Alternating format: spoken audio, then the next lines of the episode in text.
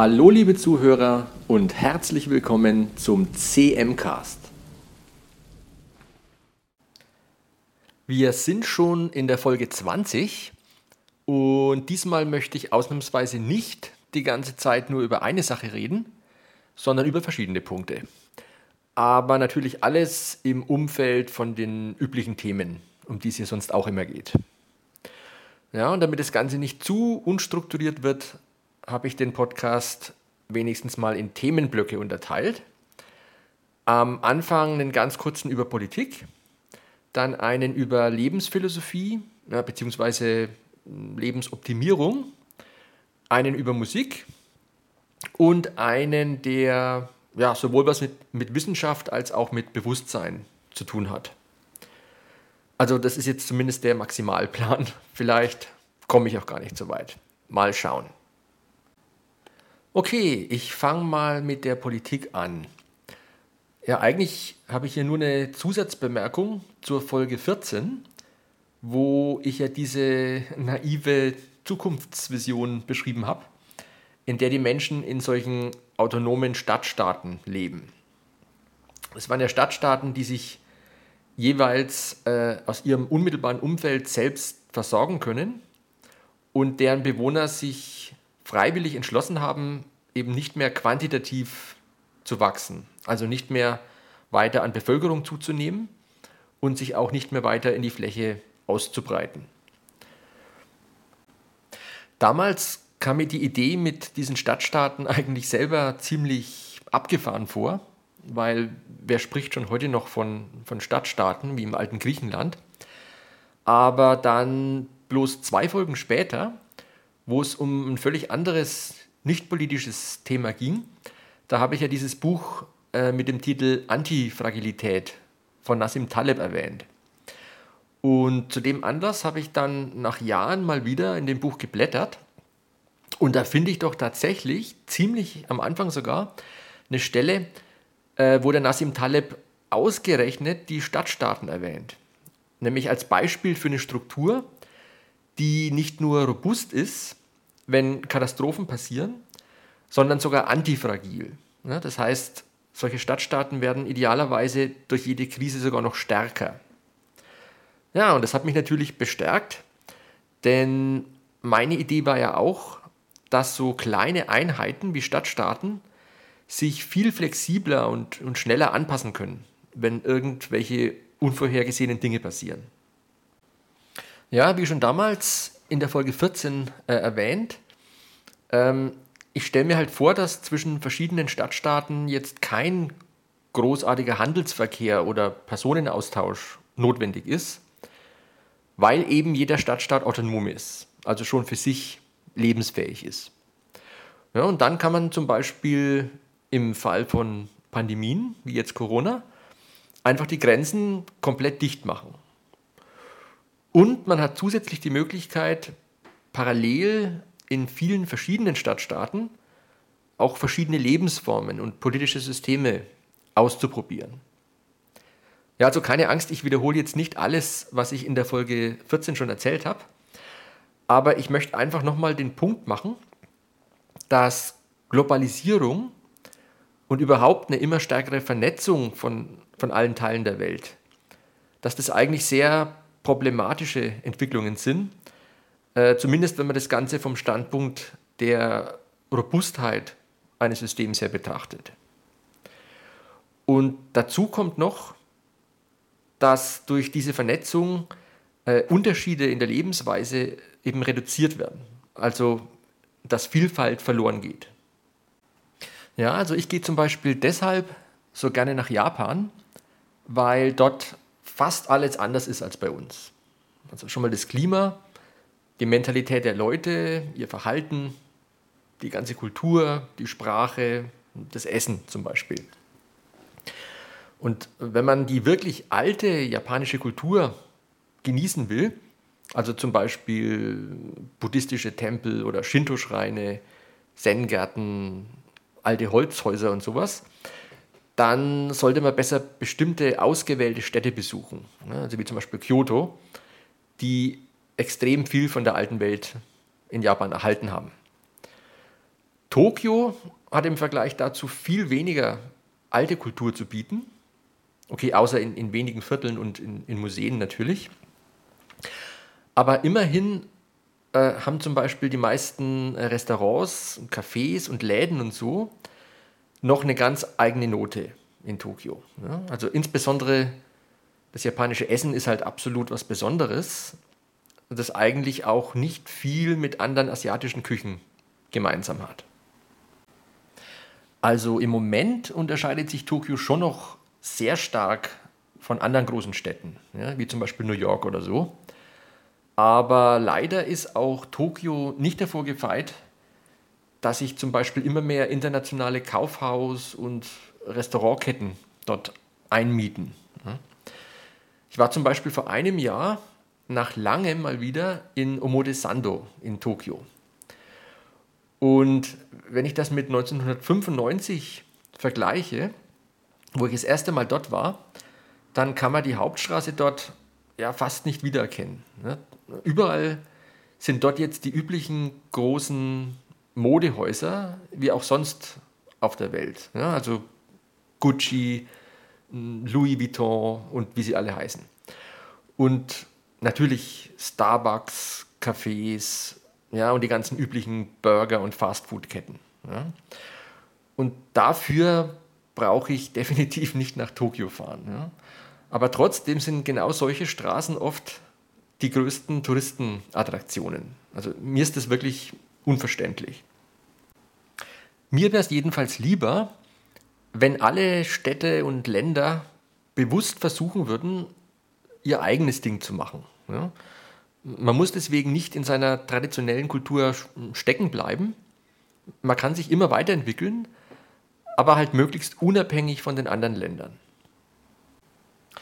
Zum Beispiel hat sich Japan ja für ja, über 200 Jahre vom Rest der Welt isoliert, also insbesondere vom Westen, bis dann im Jahr 1853 dieser amerikanische Kommandeur Perry Japan mit seinen Kriegsschiffen gezwungen hat, sich dem Westen zu öffnen. Naja, und durch diese lange Isolation hat sich das Land halt kulturell ziemlich weit vom Rest der Welt wegentwickeln können. Das ist so ähnlich wie die Pflanzen und Tiere auf den Galapagos-Inseln. Die sind anders, weil es lange Zeit fast keinen Austausch von Lebewesen mit dem Rest der Welt gegeben hat. Und ich finde solche Vielfalt erstrebenswert und Globalisierung bewirkt halt leider das Gegenteil. Okay, eigentlich war das schon alles, was ich heute zum Thema Politik erzählen wollte. Aber gerade ist mir noch ein wichtiger Punkt eingefallen. Ihr habt ja wahrscheinlich schon gemerkt, dass ich immer wieder auf dieser freiwilligen Begrenzung der Bevölkerung rumreite. Ja, und obwohl ich persönlich wirklich in meinem ganzen Leben noch nie auch nur den Hauch eines Wunsches verspürt habe, eine Familie zu gründen, kann ich einigermaßen verstehen, wenn Leute erstmal kein Verständnis dafür haben, dass sie vielleicht freiwillig auf Kinder verzichten sollten. Weil es ist ja naheliegend, dass die Evolution bei uns irgendeine Tendenz eingebaut hat, uns fortzupflanzen weil das ist ja genau das, worauf es der Evolution einzig und allein ankommt. Ja? ja, und ganz lange Zeit sind ja sowieso die meisten Kinder ja, aus hygienischen Gründen zum Beispiel schon relativ jung gestorben wieder, so dass die Menschheit nicht zu schnell angewachsen ist. Ja? Aber heute ist es anders und wir sind einfach zu viele. Mir ist die Begrenzung der Bevölkerung deshalb so wichtig, weil die Weltbevölkerung einfach der Schlüsselparameter ist, der unsere Lebensqualität und unsere Zukunft bestimmt. Es ist halt einfach so, dass jeder weitere Mensch noch mehr Ressourcen verbraucht und die Umwelt noch mehr belastet. Und wenn wir so wahnsinnig viele Menschen sind wie momentan, dann müssen wir uns zukünftig ziemlich in unseren Freiheiten und in unserer Lebensqualität einschränken. Ja, wenn wir nicht in enorme Umweltkatastrophen reinlaufen wollen. Also die Klimaveränderung durch CO2 ist ja nur eins der vielen Probleme.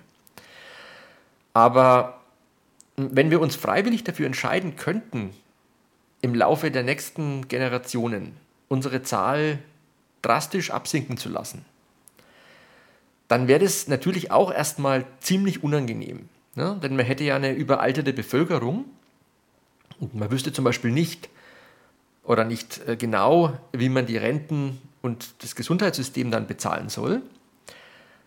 Aber nach dieser Phase könnten sich die verbleibenden Menschen dafür ein viel besseres Leben gönnen. Ja, dann, dann bräuchte jeder Einzelne nicht ganz so streng auf Umweltverträglichkeit achten. Er bräuchte zum Beispiel kein schlechtes Gewissen haben, äh, wenn er mal mit dem Flugzeug eine weitere Reise macht, weil es einfach viel weniger Menschen gibt, die Reisen unternehmen können. Okay, ich denke, jetzt reicht es aber zum Thema Politik.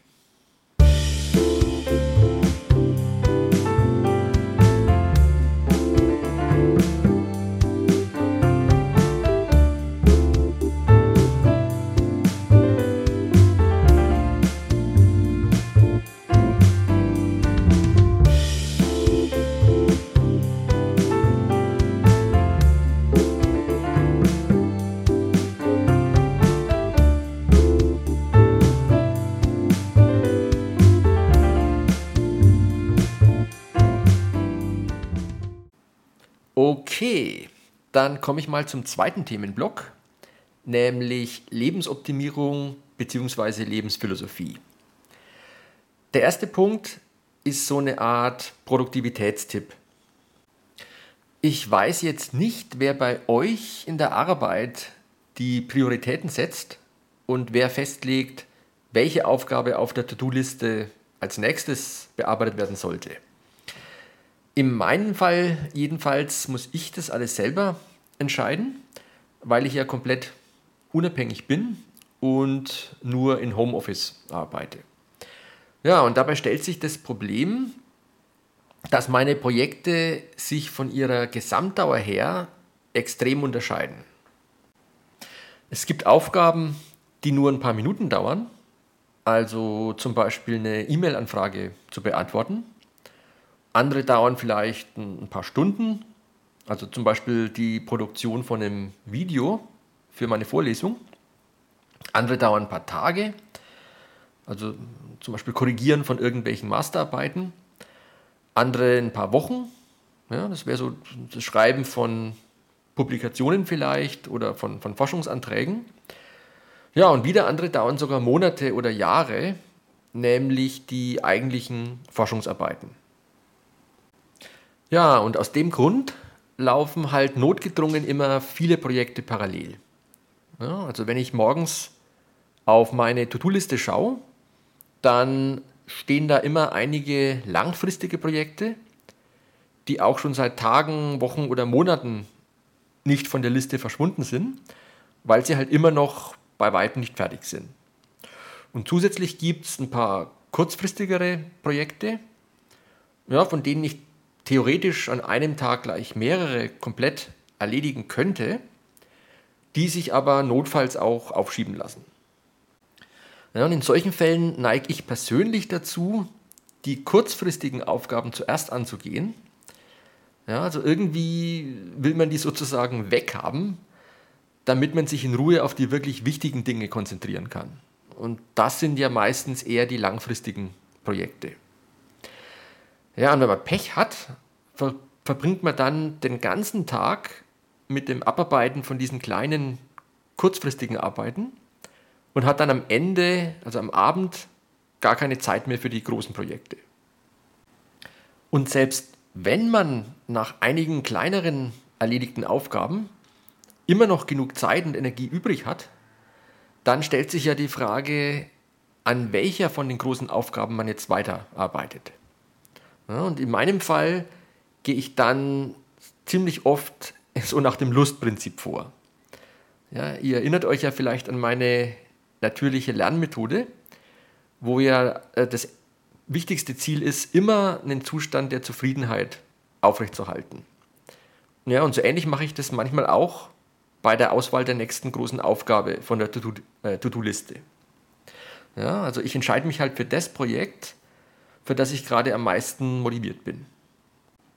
Aber auf die Weise entsteht eine neue Gefahr. Weil wenn man sich am Tag 1 für Projekt A entschieden hat, dann kann man sich vermutlich am Tag 2 noch ziemlich gut an alle Details von diesem Projekt erinnern. Ne, das heißt, man ist in dem Projekt schon richtig gut drin. Und deshalb hat man erfahrungsgemäß auch an den Tagen 2, 3 und 4 am meisten Lust für genau dieses Projekt A. Das heißt aber umgekehrt, dass die anderen Projekte, also B, C, D und so, tagelang unbearbeitet liegen bleiben. Und man, man vergisst langsam, aber sicher fast alle Details zu diesen anderen Projekten.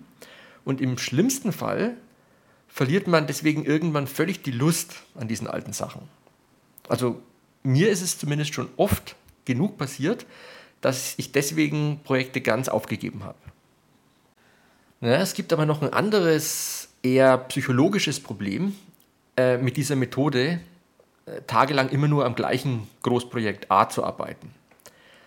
Weil man ist dann zwar am Abend von so einem Arbeitstag ein Stück weit mit dem Projekt A vorangekommen, aber irgendwie kann man sich dann trotzdem nicht so ganz über die getane Arbeit freuen, weil eben alle anderen Großprojekte komplett liegen geblieben sind.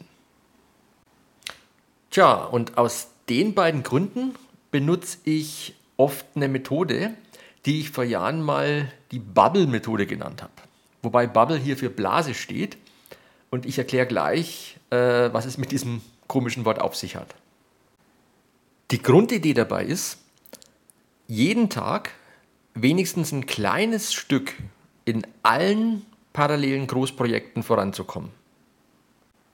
Ja, man kann zwar schon den allergrößten Teil des Arbeitstags für ein ausgewähltes äh, Schwerpunktsprojekt A verwenden, aber alle anderen Projekte müssen auch zu ihrem Recht kommen. Okay, um das zu organisieren, zerlege ich den Arbeitstag in kurze zeitliche Abschnitte, in denen ich mich jeweils zu 100% auf nur eine Sache konzentriere. Also zum Beispiel auf eine Teilaufgabe innerhalb von einem großen Projekt. Bei mir hat sich äh, für so einen fokussierten Zeitabschnitt eine Länge von 20 Minuten gut bewährt. Ja, also für 20 Minuten schafft man es normalerweise problemlos, sich durch nichts ablenken zu lassen. Also zum Beispiel keine E-Mails zu checken oder im Internet zu surfen. Und wenn man während dieser 20 Minuten auch noch einen Timer mitlaufen lässt, und das sollte man vielleicht machen, äh, dann ist man sich auch ständig bewusst, dass die Zeit sehr begrenzt ist, ja, die tickt wirklich weg und dass man sie deswegen maximal effektiv nutzen sollte. Also zum Beispiel, bevor man nur rumgrübelt, wie man einen Text am besten anfangen soll, ist es dann viel besser, einfach mal irgendwas halbwegs Sinnvolles hinzuschreiben und das dann Stück für Stück zu verbessern. Auf diese Weise hat man am Ende dieser 20 Minuten auf jeden Fall schon mal irgendwas dastehen. Aber meistens kommt man in 20 Minuten schon ein merkliches Stück weiter. Also man hat zum Beispiel wieder einen ganzen Absatz in einem längeren Text geschrieben oder man hat vielleicht jetzt eine kleine Funktion implementiert in einem komplexen Computerprogramm oder sowas. Dafür reicht die Zeit.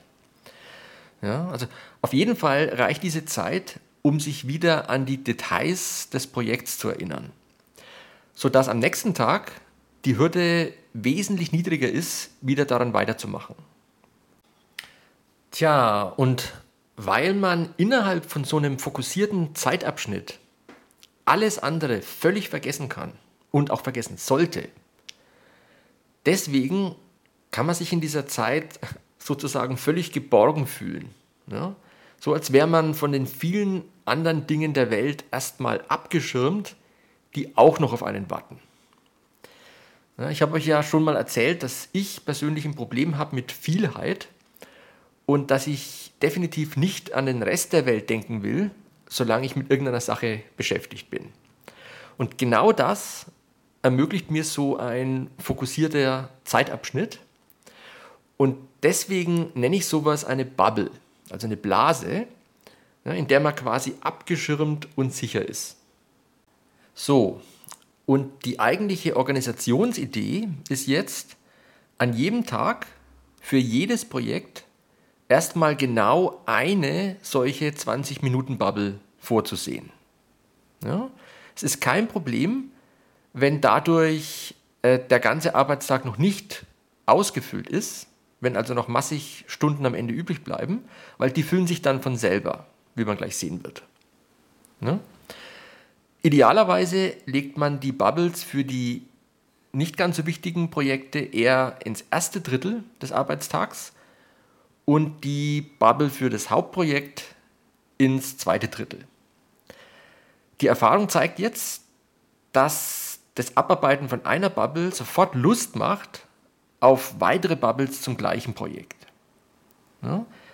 Denn sobald die, die Anfangshürde immer überwunden ist und man auch nur ein kleines Stück weitergekommen ist, dann möchte man oft am liebsten gar nicht mehr aufhören und gleich eine Bubble nach der anderen zum gleichen Projekt weitermachen. Aber das sollte man sich erstmal verkneifen. Erstmal sollte man wirklich zu jedem Parallelprojekt eine Bubble investieren, sodass man am Abend mit Fug und Recht behaupten kann, dass man überall ein Stück weitergekommen ist. Aber sobald man diese eine Minimalbubble zu jedem Projekt fertig hat, ist ja in der Regel immer noch viel Zeit bis zum Feierabend. Ja, und dann lasse ich zum Beispiel wieder das Lustprinzip walten und suche mir für den Rest der Zeit dasjenige Projekt aus, das halt gerade am meisten Spaß macht. Ja, und zu dem Projekt schiebe ich dann noch eine beliebige Menge, äh, Menge an Bubbles nach, bis der Arbeitstag halt vorbei ist. Ja, und auf die Weise bin ich dann in einem Projekt viel weiter gekommen und in allen anderen aber auch ein bisschen. Und das macht wirklich zufrieden. Und ich habe am nächsten Tag noch die Details von allen anderen Projekten im Kopf. Diese Bubbles haben aber noch einen anderen Vorteil. Man kann sich zum Beispiel zur Gewohnheit machen, nach jeder 20-Minuten-Bubble erstmal eine kurze Pause zu machen. Ja, vielleicht einfach mal vom Schreibtisch aufstehen und einen Schluck Wasser trinken. Also, ich kann die Methode wirklich empfehlen. Ich mache das ehrlich gesagt selber auch nicht immer so. Äh, manchmal passiert es mir einfach, dass ich tagelang nur immer an einer Sache weiterarbeite. Und wenn mir dann die anderen vernachlässigten Projekte plötzlich wieder einfallen, ja, und die Lust für diese Projekte schon auf Null abgesunken ist, dann ärgere ich mich, dass ich nicht wieder gebabbelt habe.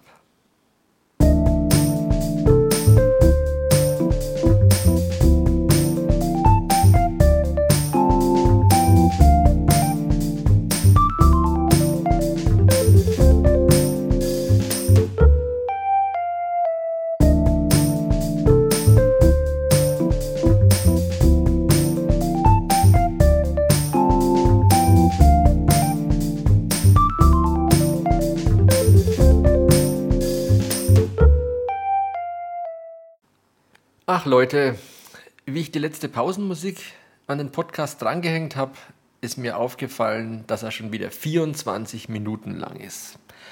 Und ich habe erst einen winzigen Bruchteil von meinem Merkzettel durch.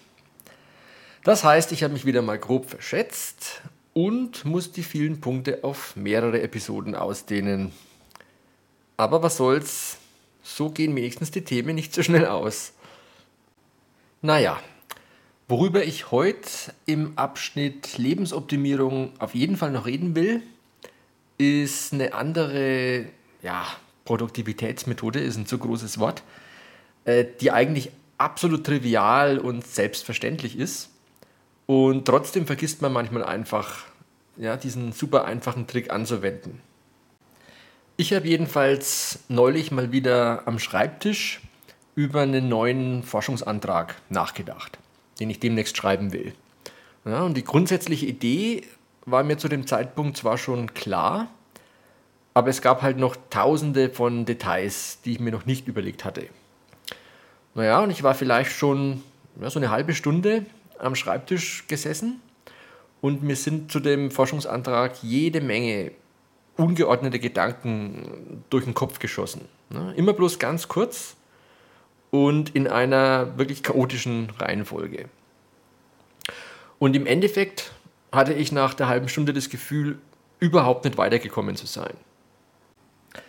Ja, und dann bin ich auf die tolle Idee gekommen, mir einfach ein Blatt DIN A4-Format hinzulegen und einige von diesen chaotischen Gedanken mal stichpunktartig aufzuschreiben. Also am besten jeder Gedanke nur als ein Stichwort und erstmal auch ohne auf die Reihenfolge zu achten und ohne irgendwelche Beziehungen zwischen diesen Gedanken zu bilden.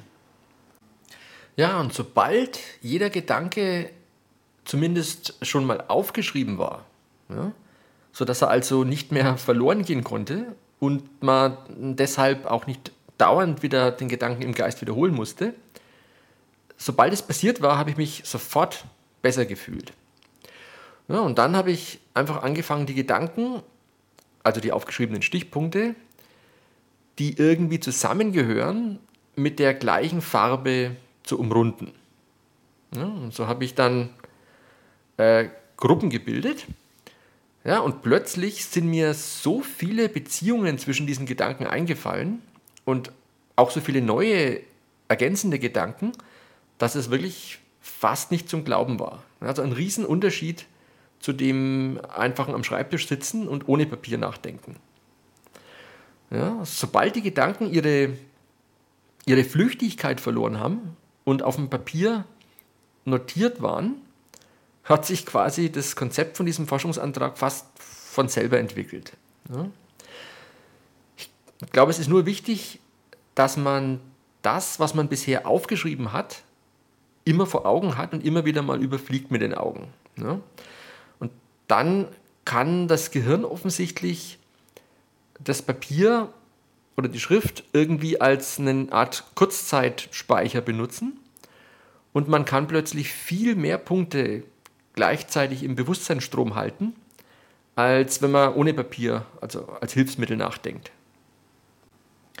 Ja, deshalb also mein einfacher Tipp, denkt mit Papier und farbigen Stiften nach. Das ist ein unglaublich mächtiger Intelligenzverstärker und kostet praktisch nichts. Übrigens habe ich bei mir festgestellt, dass ich nur dann entspannt mit Papier nachdenken kann, wenn ich ganz billiges Restpapier dafür verwende, das, das ich sonst eher wegwerfen würde, weil vielleicht, keine Ahnung, die Rückseite schon mit irgendwas bedruckt ist. Wenn ich zum Beispiel einen teureren Block dafür verwenden würde, der vielleicht sogar extra zu dem Zweck gekauft worden ist, dann hätte ich immer das Gefühl, ich muss meine Gedanken erst wenigstens halbwegs strukturieren bevor ich sie auf so ein schönes Papier schreibe. Aber mit dem Wegwerfpapier habe ich keinerlei Hemmungen hm, und schreibe einfach auf, was als nächstes ins Bewusstsein kommt. Okay, weil wir gerade schon bei solchen absolut simplen Denktipps sind, äh, schiebe ich gleich noch einen nach. Man denkt auch viel besser im Stehen als im Sitzen und noch viel besser beim Rumlaufen. Ne? Also wie ich früher noch relativ oft in einem Institut gearbeitet habe, ist mir immer wieder aufgefallen, dass alle wirklich guten Ideen auf dem Fußweg zur Arbeitsstelle oder dann später auf dem Heimweg entstanden sind. Und ich habe sogar mal von einer Firma gehört, die ihre Meetings durch gemeinsame Spaziergänge in der Natur ersetzt hat.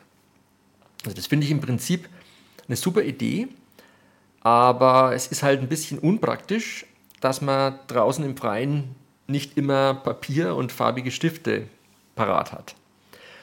Und deshalb mache ich manchmal einen Kompromiss und äh, lege mein billiges DIN A4-Blatt auf eine Kommode im Flur von meiner Wohnung Und die Kommode hat ungefähr die Höhe von einem Stehpult. Das heißt, ich kann da einfach hingehen und sofort was aufschreiben, ohne mich hinsetzen oder bücken zu müssen. Ja, und dann gehe ich so ziellos äh, durch meine Wohnung, denke nach, spreche manchmal sogar laut äh, die Gedanken vor mich hin, komme ab und zu zu der Kommode zurück, um was aufzuschreiben und um alles nochmal zu überfliegen. Ja, und so kann man diese beiden Produktivitätsmethoden, also aufschreiben und herumgehen, äh, sogar miteinander verbinden.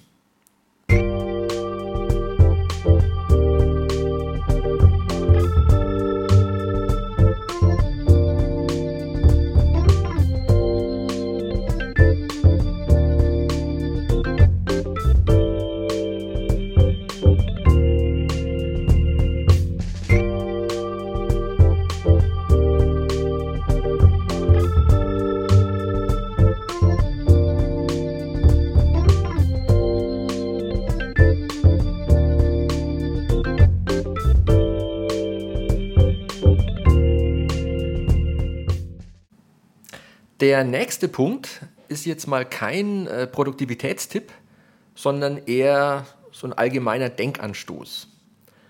Ja, also wer den Podcast schon länger hört, der hat ja wahrscheinlich gemerkt, dass ich ziemlich gern Analogien benutze, weil ich finde es einfach faszinierend, äh, wenn man mehr oder weniger zufällig auf gewisse Ähnlichkeiten stößt zwischen zwei ganz verschiedenen Lebensbereichen und wenn man die dann systematisch weiter vergleicht, dann findet man oft immer neue Beziehungen, auf die man sonst wahrscheinlich nie gekommen wäre.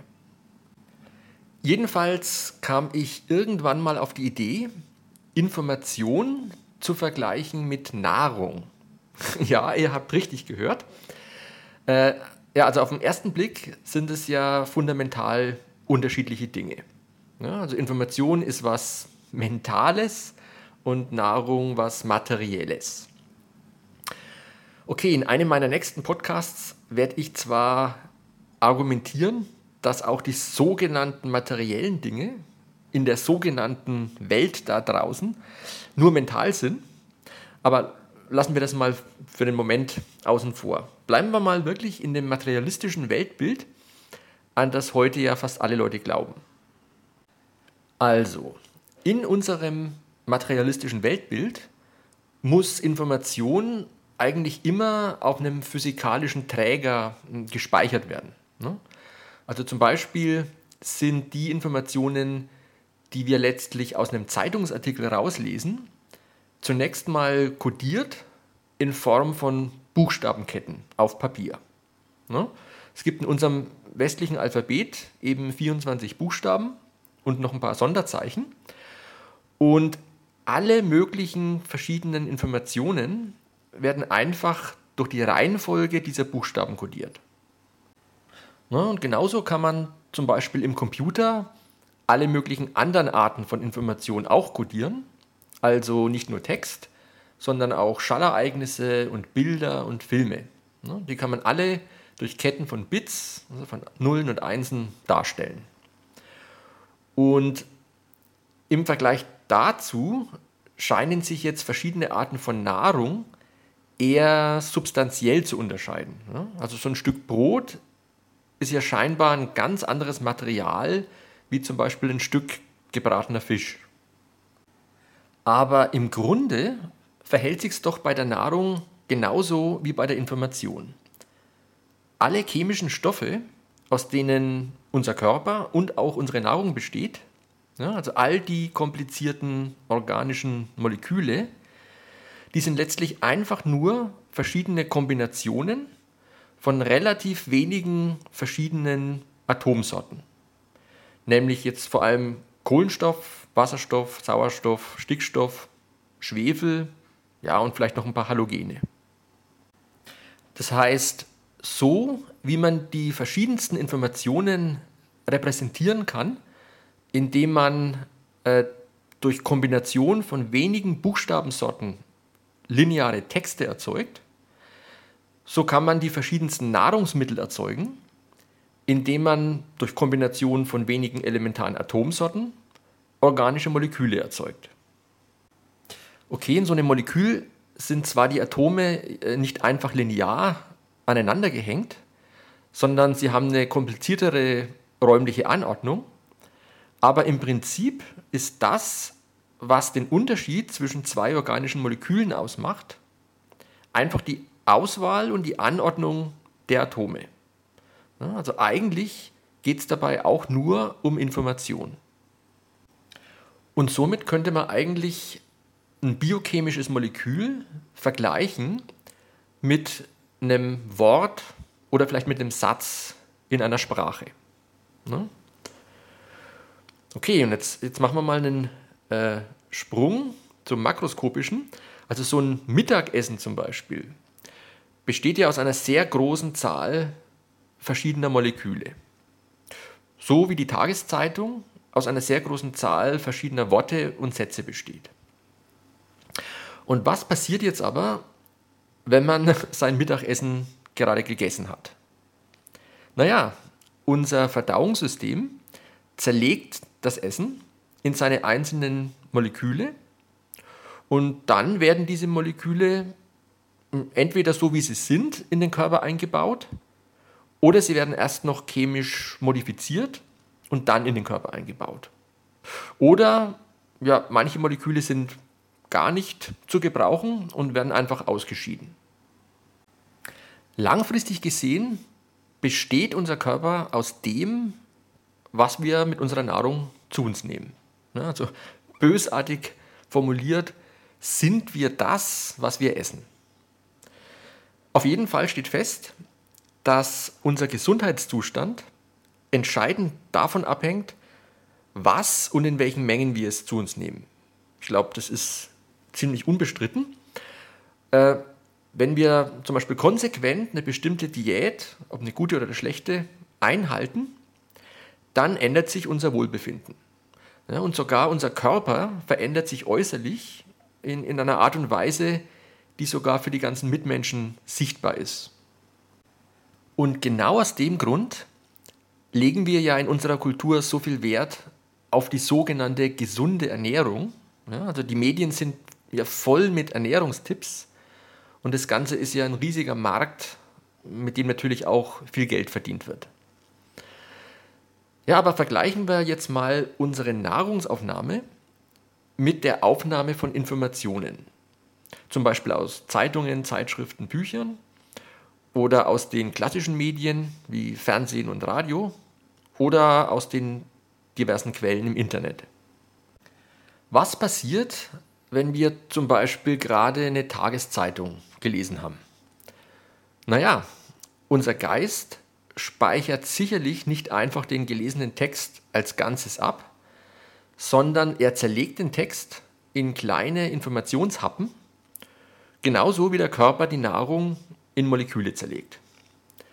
Und dann baut der Geist manche dieser Informationshappen in seine schon bestehende Struktur ein. Ja, vermutlich besonders solche Informationen, die gut zu unseren Vorteilen passen. Andere Informationshappen werden vielleicht erstmal modifiziert, also zum Beispiel uminterpretiert, bevor sie ja, in unsere geistige Persönlichkeit eingebaut werden. Ja, und wieder andere Informationen passen uns gar nicht und die filtern wir einfach weg und ignorieren sie.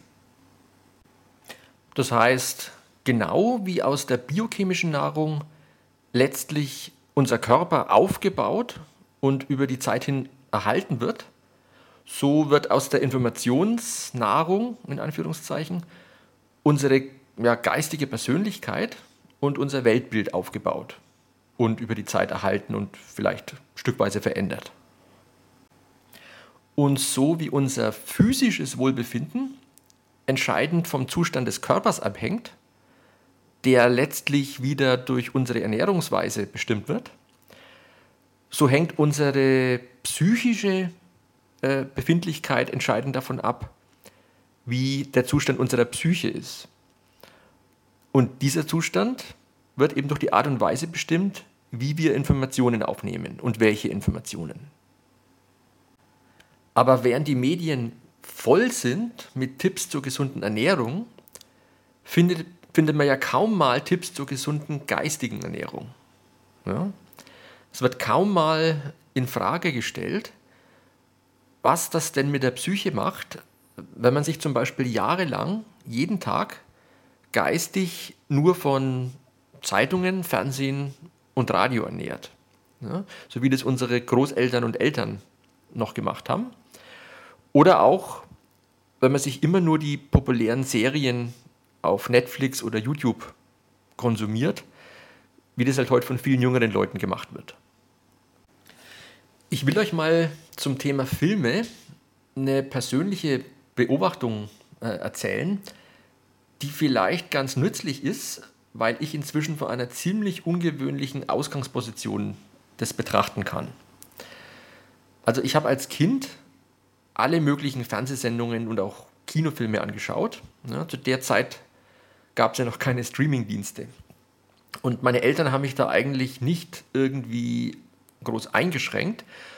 Und so habe ich mir durchaus auch mal relativ brutale oder gruselige Filme reingezogen.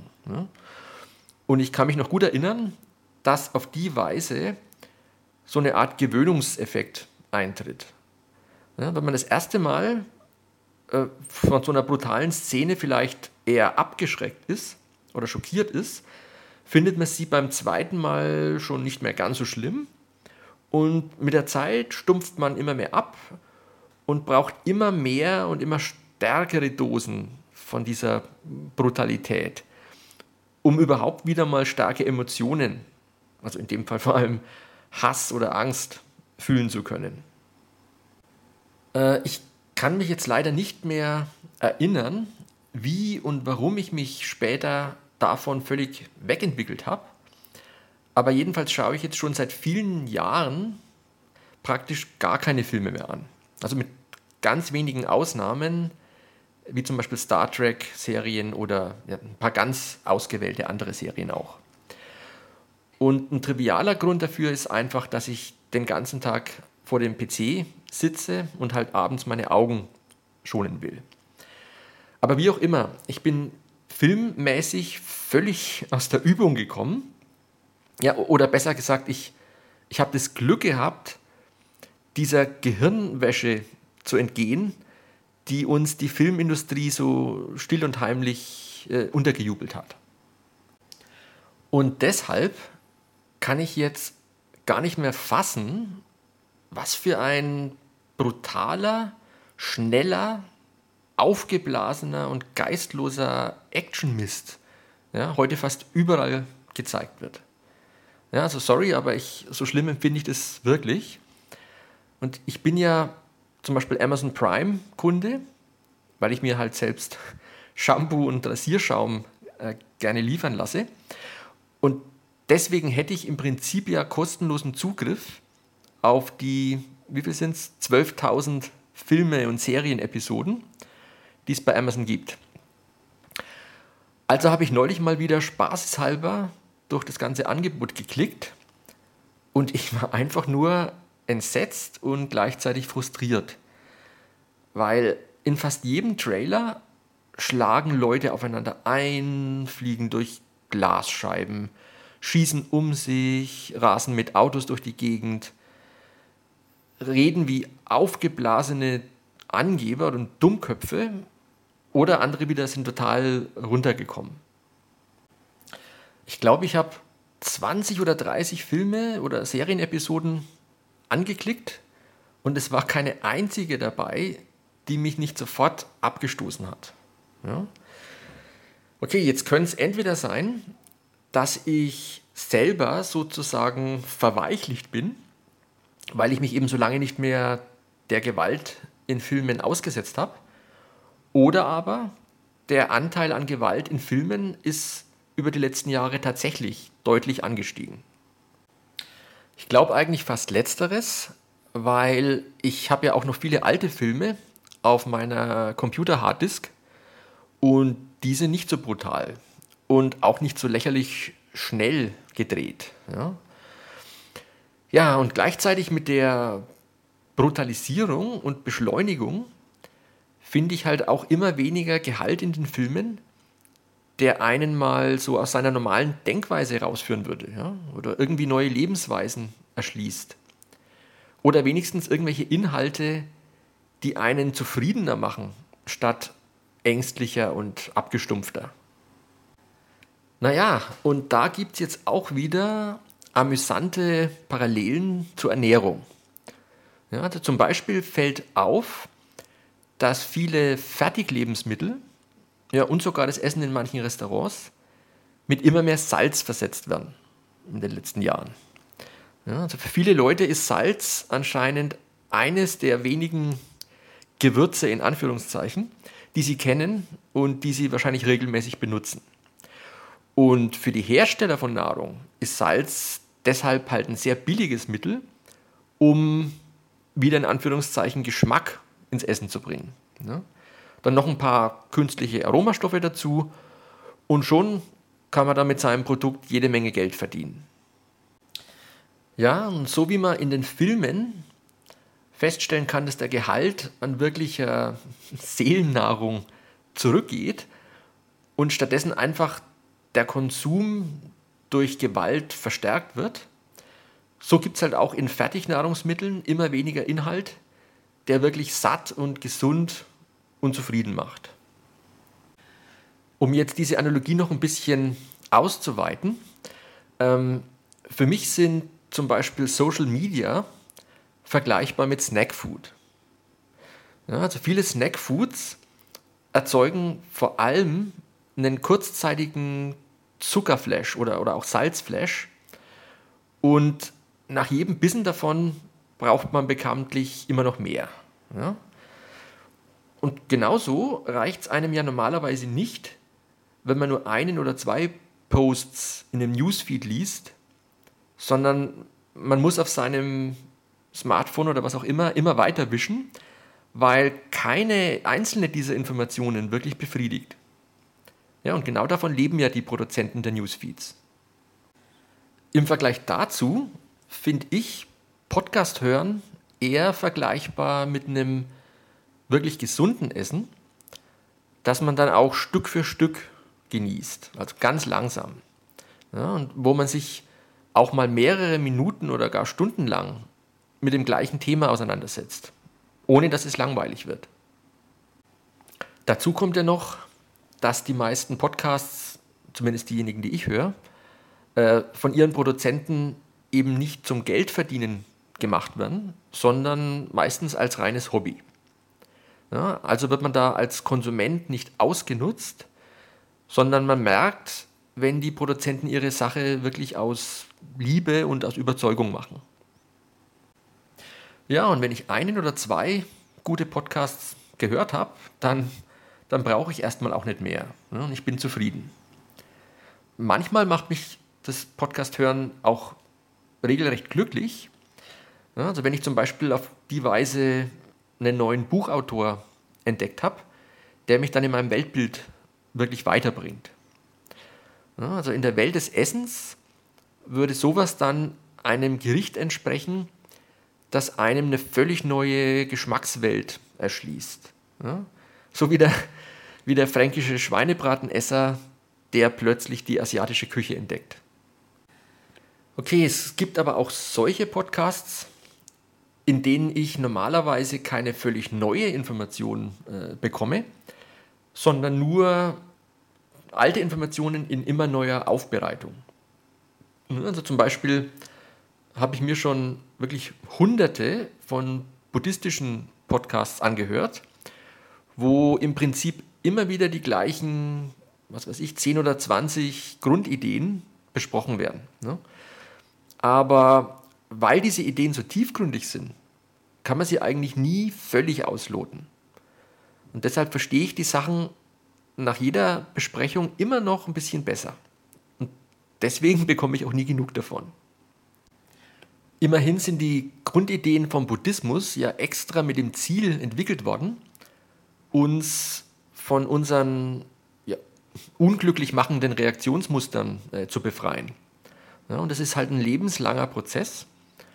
Und immer wenn man sich einen Abend lang so einen Podcast anhört, verändert das die Psyche minimal. Und ich, ich würde sagen in positiver Weise. Alles, was man geistig zu sich nimmt, schlägt sich langfristig in der eigenen psychischen Verfassung nieder. Ja?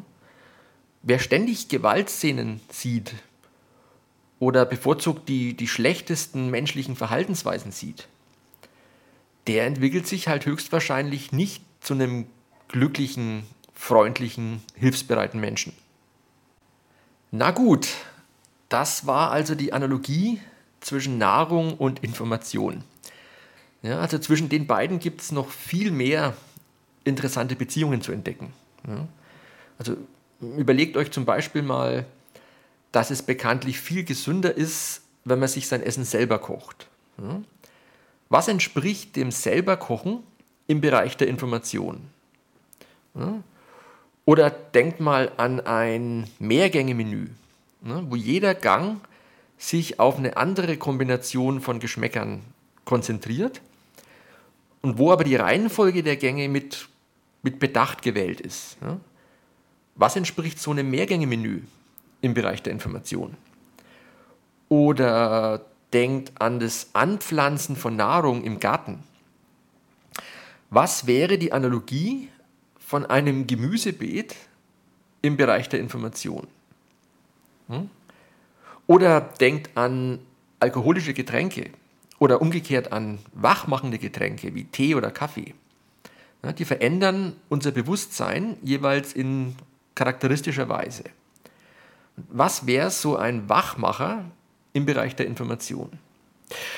Okay, genug damit. Äh, ich hoffe, ihr stimmt mir zu, dass es Spaß macht, solche Analogien zu bilden.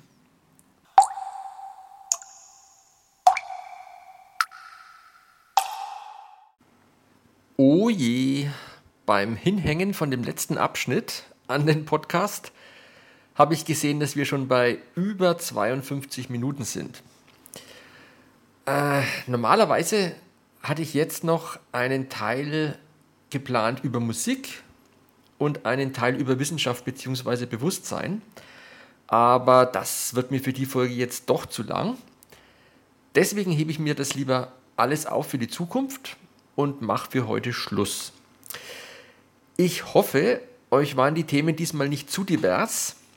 Falls doch, könnt ihr mir das gerne per E-Mail schreiben. Überhaupt äh, freue ich mich immer über jede Art von Rückmeldung oder Anregung. Ja, alles klar. Macht's gut.